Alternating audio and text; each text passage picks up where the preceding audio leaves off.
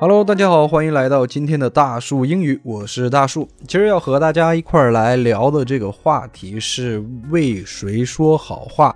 因为今儿在看新闻的时候就看到这样条新闻说啊，有一个人为另外一个人说好话而啊遭到了其他部门的一个怀疑，这样子就觉得说啊他为他说了好话了，可能要被调查这样。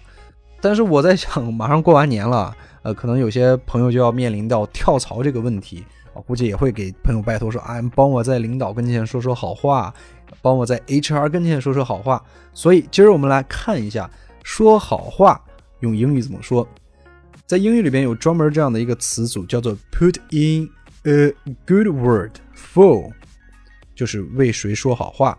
put in a good word for，为谁说好话。我们来看一下这个词组的组成。第一个是 put in，put in 有两个比较主要的意思，第一个就是把什么放进去，第二个意思花时间干些什么事情。然后后面这个 a good word 当然会比较好理解，就是好话呀或者赞美的词这样子。所以 put in a good word 是为谁说好话。我们来看第一个例句：Can you put in a good word for me？能为我说说好话吗？Can you put in a good word for me？能为我说说好话吗？Can you put in a good word for me？再来看一下第二个例句：I really need that job. Please put in a good word for me with your boss. 我真的很需要那份工作，请帮我给你的老板说说好话。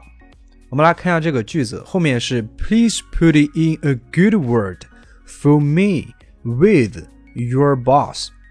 所以我们看到的是为谁说好话是 for somebody，然后给谁说和谁说是 with somebody。所以这个我们记一下，就是 put in a good word for somebody with somebody 啊，为谁？给谁说好话？我们来再看一下，I really need that job.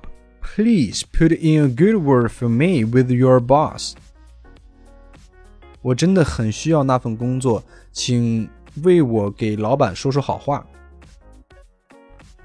I really need that job. Please put in a good word for me With your boss. 好了，我们再来看一下 put in 的第二个用法是花时间干某事儿。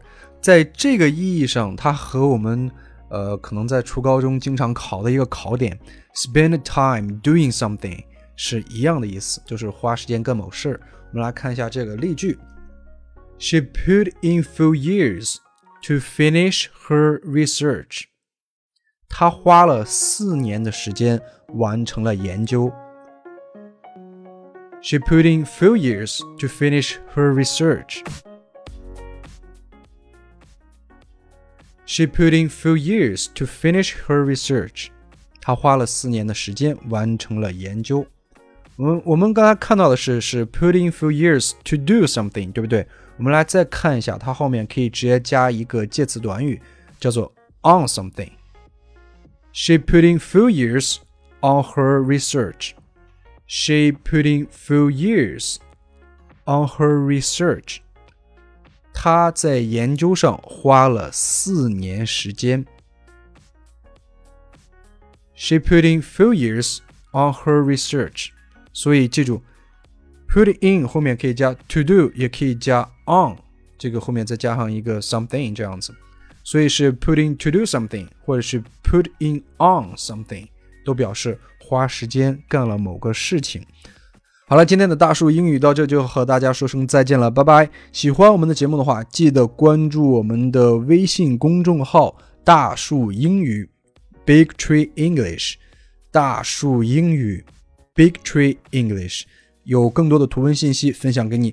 好了，我们明天再见，拜拜。